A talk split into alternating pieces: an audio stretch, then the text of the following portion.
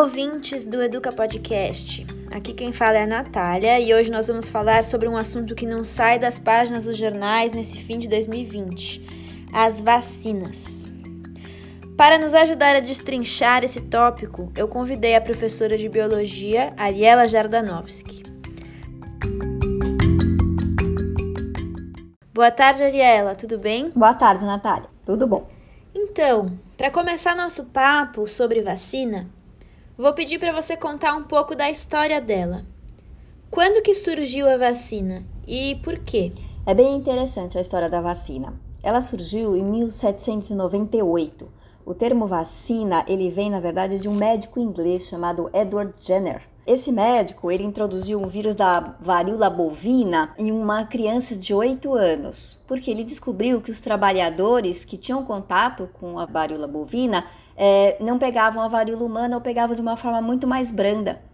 Então ele introduziu nesse menino e o menino ficou resistente, ele não desenvolveu a varíola humana. A varíola bovina, ela chama varicela vacinae, e aí vem o nome vacina, de vacinae. É, em 1881, Pasteur vai desenvolver várias outras vacinas, vai tentar a cólera da, da, das galinhas e outras, e outras formas de vacina.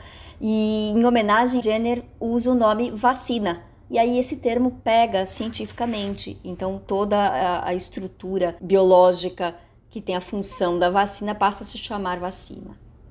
Certo. E como que ela funciona exatamente?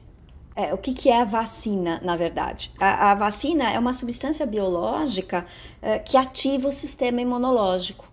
Né? É um antígeno, é um corpo estranho que vai ativar o sistema imunológico, ativando o sistema imunológico e ensinando o nosso corpo a fazer a memória imunológica. Então, se você entrar em contato de novo com esse corpo estranho, é, o teu corpo vai saber como produzir anticorpos contra ele. Isso que é uma vacina. Agora, uma dúvida que muita gente tem: qual a diferença entre soro e vacina? Boa. É, o soro é o anticorpo pronto. É quando não dá tempo do seu corpo descobrir como fazer essa memória imunológica. Tem que ser rápida a resposta. Então eu tenho que introduzir no seu organismo o soro pronto. É, a vantagem é que você consegue combater a doença imediatamente. E a desvantagem é que o seu sistema imunológico não aprende como faz aquele anticorpo. Então, se você entrar em contato de novo com esse microorganismo ou com, esse, com essa estrutura, pode ser uma proteína também, você vai ter que tomar o soro de novo, né? Porque você não está imune a isso.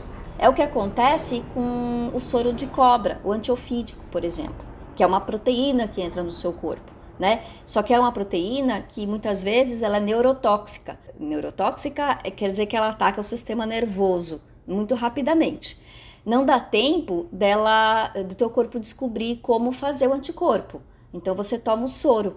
Sempre que você for picado pela cobra, você vai ter que tomar o soro. E existe ainda um outro soro que a população confunde muito, que é o soro para desidratação, que não tem nada a ver com este soro. Né? O soro para desidratação é uma mistura de sal, água e açúcar uh, numa concentração osmótica parecida com o do nosso sangue, para tentar equilibrar osmoticamente o nosso corpo de novo, quando você está muito desidratado, por exemplo. Né, por vômitos ou diarreias, coisas do gênero. Não tem nada a ver com soro em contraposição à vacina, por exemplo. Entendi.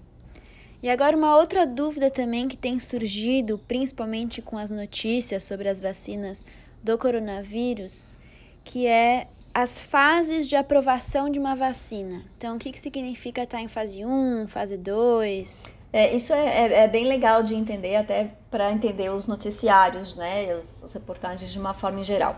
Basicamente, existem quatro fases de desenvolvimento de uma vacina, né? A pré-clínica, a fase 1, a fase 2 e a fase 3.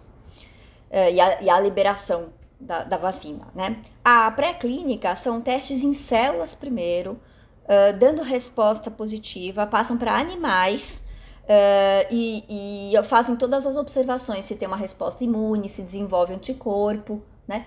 Passado isso, aprovado nessa, nessa etapa, eles passam para a fase 1. A fase 1 já é introduzido em algumas pessoas, né? Em um número de algumas dezenas de pessoas, é, para ver a, principalmente a segurança e a dosagem necessária para que tenha resposta imunológica e se tem resposta imunológica humana, né? Então é a primeira vez que você entra em contato aí uh, com o processo orgânico humano, na verdade, esperando para ver qual é a resposta deles. Passado essa fase 1, aí passa para a fase 2, que já são centenas né, de pessoas, entre crianças e idosos. Eles também abrem o leque maior aí dentro da população, para ver qual é o comportamento em idoso, para ver qual é o comportamento em criança, porque muitas vezes é diferente esse comportamento e se tem resposta imune uh, em todas as faixas etárias, se, né, como é que é essa porcentagem.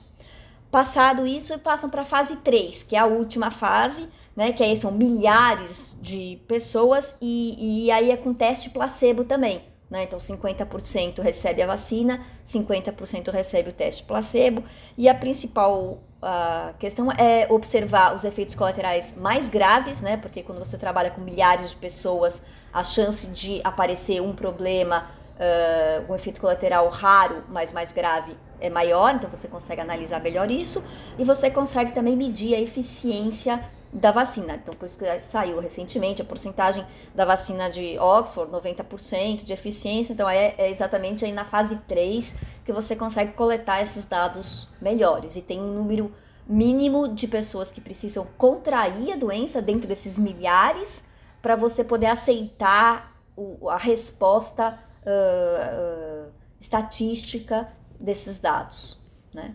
E o que é essa porcentagem? Né? O que significa ter 90% de eficiência? É, significa que 90% das pessoas em geral é, não morreram, né? Não, ou não tiveram, não, não, não só não morreram, mas não tiveram uh, uma situação grave da doença.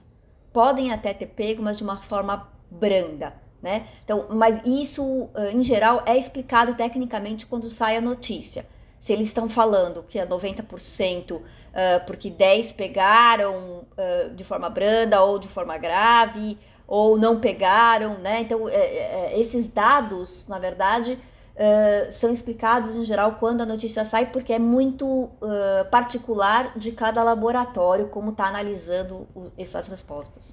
E Ariela, mais alguma consideração sobre essas notícias que a gente tem visto sobre as vacinas de coronavírus? É, nós temos uh, centenas de vacinas hoje correndo no mercado em fases pré-clínicas, fase 1, 2 e 3. Isso é muito importante, né? Todo mundo quer ah, que saia uma vacina. Não, uma vacina só não vai servir para a população toda, não tem capacidade de produção, distribuição. Então é importante que muitas vacinas sejam produzidas em muitos lugares do mundo, com tecnologias diferentes e principalmente com possibilidades de aplicações de formas diferentes. Essas duas vacinas que estão mais na ponta, vamos dizer assim, para serem lançadas, elas exigem um, uma temperatura muito baixa, menos 70 graus de conservação. Isso dificulta muito a aplicação e a distribuição. A da Sinovac e a Oxford precisam, acho que, de uma temperatura um pouco maior. Né? As outras é que precisam, a, tanto a Moderna quanto a da Pfizer, precisam de menos 70 graus. Porque elas são vacinas de RNA, né? E o RNA é muito instável. O que é uma vacina de RNA? Uma vacina de RNA, o vírus, ele é o vírus de RNA. Ele não tem DNA, ele tem o RNA. É a informação genética, mas já transcrita para uma fita mais simples, vamos dizer assim, tá? A vacina de RNA, você pega esse um pedacinho do RNA, principalmente eles usam muito o pedacinho que faz a proteína do spike, que são aquelas pontas proteicas do vírus, né? E colocam isso dentro do nosso organismo e ele se introduz ao nosso, às nossas células e nossas células passam a produzir essa proteína. E aí uh, o nosso sistema imunológico é ativado e, e, passa a produzir anticorpos contra essa proteína. É mais ou menos assim que, que ela funciona.